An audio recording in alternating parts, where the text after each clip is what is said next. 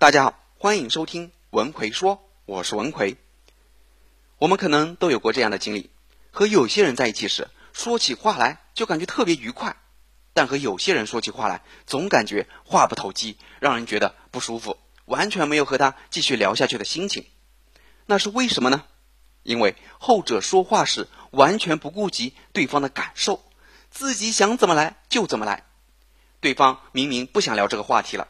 他却还在大谈特谈这个话题，对方明明脸上露出了不愉快的表情，他却一点都没有观察到。所以，我们说话一定要学会察言观色，了解对方对这个话题是否感兴趣，知道哪些该说，哪些不该说，根据对方表露出来的反应来调整自己说话的内容。来给大家讲个刘邦的故事吧。西汉初年，汉高祖刘邦打败项羽。平定天下之后，开始论功行赏，这可是攸关子孙后代的大事。群臣们自然是当仁不让，彼此争功，吵了一年多还没吵完。汉高祖刘邦认为萧何功劳最大，就封萧何为侯，封地也最多。但群臣心里却不服，私底下议论纷纷。封爵受禄的事情好不容易尘埃落定了。众臣对席位的高低先后又产生了分歧。很多人说，平阳侯曹参身受七十多次伤，而且率兵攻城略地，屡战屡胜，功劳最多，应当排他为第一。刘邦在封赏时已经偏袒萧何，委屈了一些功臣，所以在席位上很难再坚持自己的排位。但他在心中还是将萧何排在首位。这时候，关内侯。鄂军通过察言观色，发现了刘邦的心思，就马上自告奋勇的上前说道：“大家的排位都错了。曹参虽然有战功，但都只是一时之功。皇上与楚霸王对抗五年，经常丢掉部队，四处逃窜；萧何却常常能从关中派部队填补战线上的漏洞。楚汉在荥阳对抗好几年，军中缺粮。”也都是萧何辗转运送粮食到关中，粮饷才不至于匮乏。再说，皇上有好几次必走山东，都靠的是萧何保全关中，才能顺利接济皇上。这些才是万世之功。如今，即使少了一百个曹参，对汉朝也不会有太大的影响。你们又凭什么认为一时之功高于万世之功呢？所以我主张萧何第一，曹参。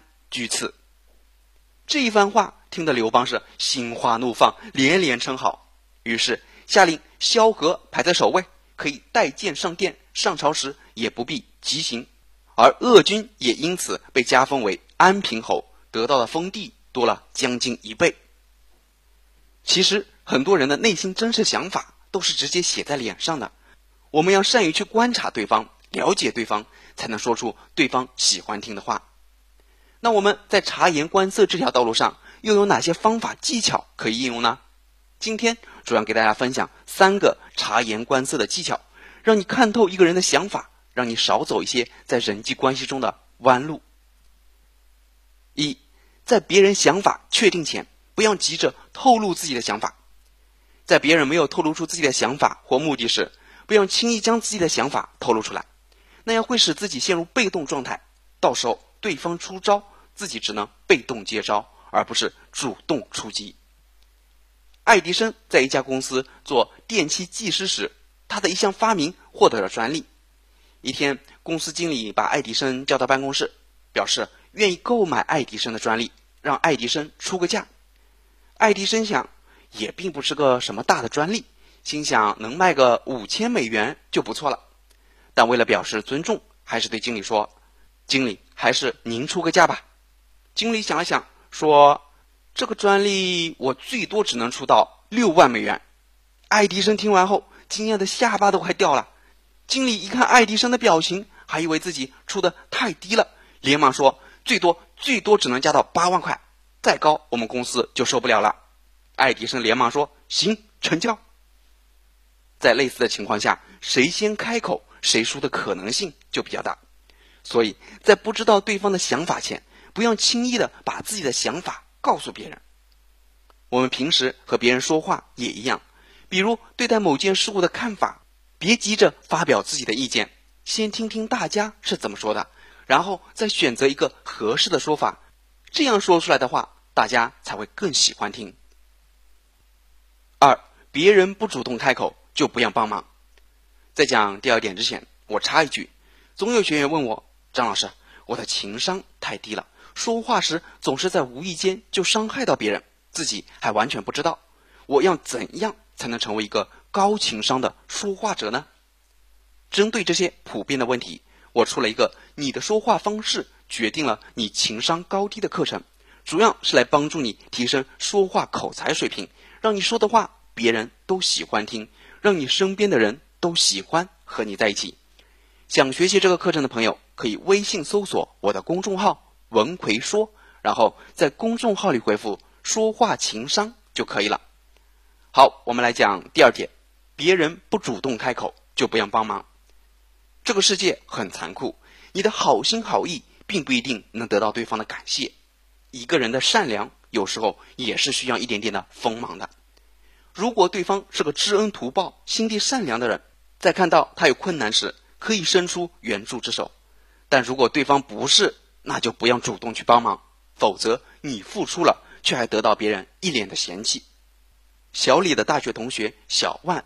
毕业后始终找不到工作，小李看他快没地方住了，在大学时关系也还行，就主动邀请小万到自己家住，然后再慢慢找工作。然而这一次收留让小李整个生活都乱了套。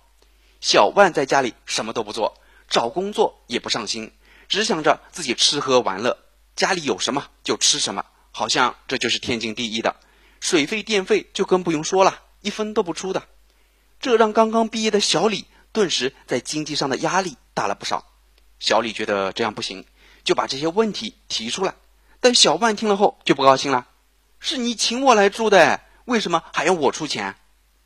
察言观色也包括了我们需要了解对方的人品、性格、习惯等等。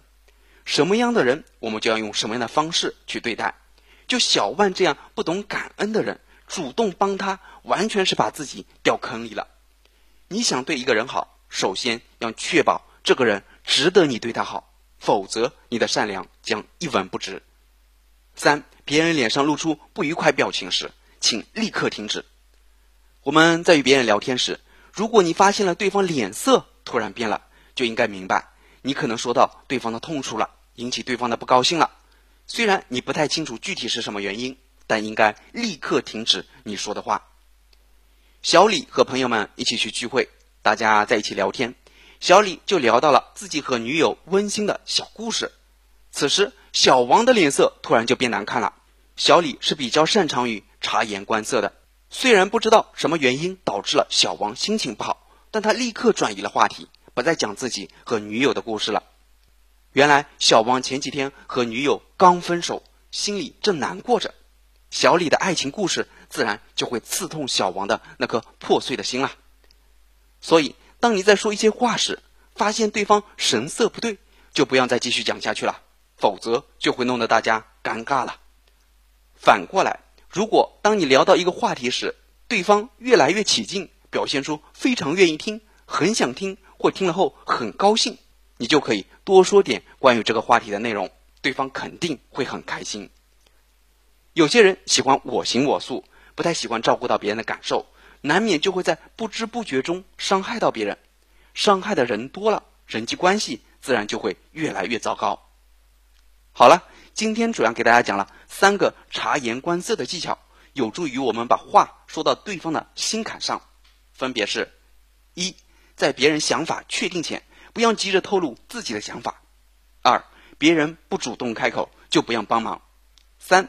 别人脸上露出不愉快的表情时，请立刻停止。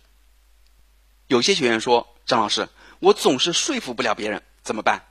其实每个人每天都有说服或被说服，那如何才能在不知不觉中说服对方呢？很简单，我教你一个技巧，叫故事说服法。当你用故事去说服对方时，就能营造出一种轻松的、可以讨论的、站在对方立场考虑的气氛。对方就很容易在不知不觉中被你说服。那具体要怎么做呢？微信搜索我的公众号“文奎说”，然后在公众号里回复一六二，我详细讲给你听。我在微信公众号“文奎说”里等着你。